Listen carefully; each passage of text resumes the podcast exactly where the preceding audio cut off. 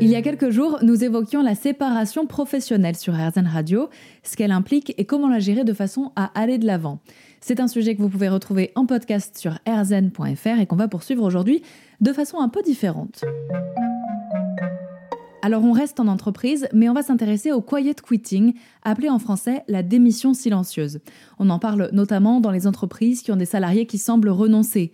Ils sont là, mais ils ne sont plus vraiment là, ils ne s'impliquent plus. S'il semble venir des États-Unis, ce phénomène arrive doucement en France, où 37% des salariés feraient le minimum au travail selon un sondage de l'IFOP. On approfondit le sujet avec Émeric Le Breton, docteur en psychologie. Alors là, effectivement, on en parle beaucoup de ce phénomène en ce moment. Euh, c'est une sorte, effectivement, de, renoncement. Euh, hein, on rentre dans sa coquille.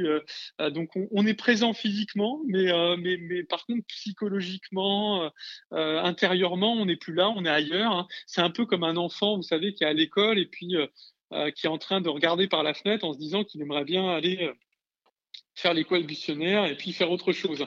C'est un petit peu, un petit peu le même cas. Moi, je pense que le quiet quitting, vraiment les personnes qui se reconnaissent dans, dans, dans ce phénomène-là, qui, qui, qui, sont un peu dans une situation de retrait, euh, bon, bah, aujourd'hui, on a plutôt un marché de l'emploi qui est dynamique. Ces personnes, je pense qu'il faut qu'elles trouvent un nouvel emploi, un nouvel horizon professionnel.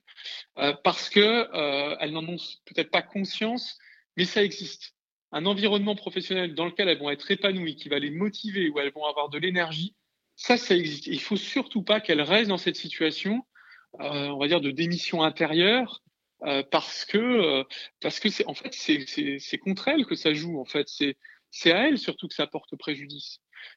bien sûr, l'employeur, bon bah avoir un employé qui est pas très engagé, pas très motivé, c'est toujours problématique. Mais bon, dans une entreprise, vous avez beaucoup de salariés, donc finalement, l'entreprise arrive quand même à fonctionner la plupart des entreprises, euh, sauf dans les toutes, toutes petites. Mais par contre, euh, lui, l'employé, bah, quand il est employé de kitting, bah, il développe plus ses compétences. En plus, il n'est pas heureux. Euh, il n'est pas épanoui dans son travail. Et le travail, c'est quand même 7, 8 heures par jour. Donc, accepter ça, je pense que c'est un renoncement qui, n'est pas, qui n'est pas positif. Voilà. Et est-ce que c'est à l'employeur d'aller le chercher, de raviver quelque chose, de proposer un, nouveau management ou des nouvelles euh, idées Ou alors est-ce que c'est au salarié de se dire que sa place est ailleurs?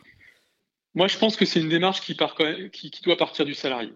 Parce que, euh, enfin, c'est moi, c'est ma, conviction. Hein. Pour moi, les, les, personnes, euh, c'est elles qui cherchent leur propre bonheur. C'est nous qui devons construire notre vie pour construire notre propre bonheur. Et il faut éviter d'attendre des autres qu'ils le fassent à notre place. Donc, attendre de l'employeur qui s'occupe de ces sujets-là, bah, peut-être de temps en temps, vous trouvez un employeur euh, euh proactif, euh, euh, qui, qui, a envie de s'investir dans une démarche, mais, mais, mais je pense que ça, voilà, c'est plutôt partir de la personne qui doit se dire, attends, là, je suis dans une situation, ça me convient pas, je suis pas heureux, je suis pas motivé, c'est pas normal. Donc, il faut que je réfléchisse, il faut que je me fasse accompagner pour trouver autre chose de plus stimulant. Et tout part de, prendre conscience que ça existe. En fait, ça existe. Moi, vraiment, j'ai accompagné énormément de personnes. On a accompagné chez Orientation plus de 50 000 personnes. Et euh, vraiment, les personnes, y, des fois, elles viennent, elles n'y croient pas, mais si, ça existe des environnements professionnels qui nous correspondent. Et vous allez avoir des. Ce qui est incroyable, c'est que vous, vous prenez une personne, elle est employée de kitting dans une entreprise, vous la mettez dans un autre environnement professionnel et euh, elle va se transformer en leader, passionné, engagé. En fait, c'est assez fou comment le fait d'être dans un contexte différent nous transforme. en tout cas, c'est ma conviction. Est-ce qu'on est vraiment obligé d'être euh, épanoui au travail aujourd'hui? Parce que euh, moi, je vois des générations qui n'étaient pas forcément à leur place, mais bon, qui nous disent aujourd'hui que la valeur travail, c'est ça. Euh, c'est d'aller ramener de l'argent parce que on peut pas toujours être aussi exigeant que ça et vouloir absolument être bien dans une entreprise.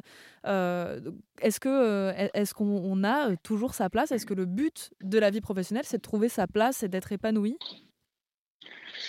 pour moi, oui. Vraiment, j'ai aucun doute là-dessus. Je, pense qu'on passe beaucoup trop de temps au travail pour ne pas être épanoui. Après, est-ce que ça veut dire qu'il faut changer de métier dès qu'il y a une difficulté, dès qu'il y a euh, la moindre anicroche qui va, qui va survenir, dès qu'il y a le moindre obstacle Ça, je ne le crois pas non plus. C'est-à-dire que pour moi, le bonheur, et le bonheur professionnel en particulier, ça se construit dans la durée, pas à pas. Et pour construire ce bonheur, eh ben, il va y avoir des périodes où effectivement, peut-être que notre emploi sera peut-être moins épanouissant, mais à partir du moment où on a un objectif, on sait que ça va nous rapprocher au final de notre objectif, eh bien, on va consentir à supporter ces périodes un petit peu plus difficiles. Euh, donc, renoncer à l'épanouissement ou dire que le travail, voilà, on pourrait avoir une vie sans avoir un travail épanouissant, je ne pense pas que ce soit une bonne chose, parce que ça va jouer sur la santé, ça va jouer sur plein de choses. Mais par contre, euh, en même temps, voilà, accepter aussi qu'il y a des périodes qui sont un peu plus difficiles, qu'il y a des obstacles à dépasser, et que le bonheur professionnel, bah, c'est une construction. Et une construction, ça demande des efforts. Hein, c'est comme construire un, bâtiment, quoi, un ouvrage. Euh, donc des fois, c'est un peu plus dur que, d'autres, mais on avance, puis pas à pas, on se rapproche euh, de notre objectif, euh, qui est d'avoir un job qui nous correspond parfaitement. Mais ça, ça peut pas se faire en un claquement de doigts. C'est, ça prend un peu de temps, ça, ça demande de l'énergie, de l'envie. Il faut développer ses compétences pour gagner en liberté. Faut, c'est vraiment un, Ouais, c'est un développement euh, personnel et professionnel.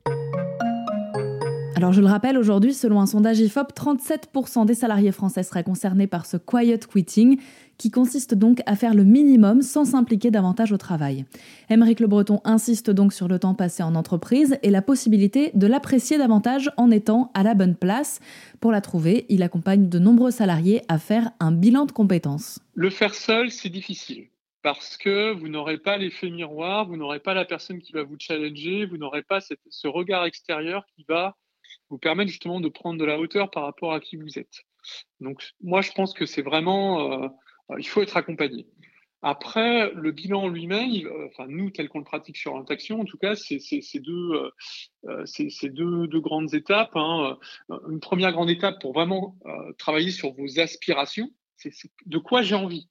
Là, on travaille sur les valeurs, les besoins dont j'ai parlé, très important, les besoins, et aussi la personnalité. Euh, ça, c'est les trois éléments vraiment fondateurs. Besoin, enfin valeur, besoin, personnalité. Et on y ajoute après sur la deuxième partie qui traite plus des compétences, les talents. Et en fait, à partir de ces quatre éléments, nous on dessine un peu une boussole, si vous voulez, avec ces quatre éléments comme les quatre points cardinaux. Euh, valeurs, besoins, personnalité, talent, et ben ça, ça nous donne la direction vers laquelle on doit aller. Et cette direction, bah, après, il faut, la, faut la, dire, la traduire par un plan d'action. Ça, ça, va nécessiter pas mal d'actions, de choses à faire pour préparer son évolution professionnelle en fonction de ce, ce qu'on a vraiment envie de faire. On tend à mieux travailler sur RZN Radio, à y trouver du sens, une motivation, une envie pour se sentir à sa place dans la société.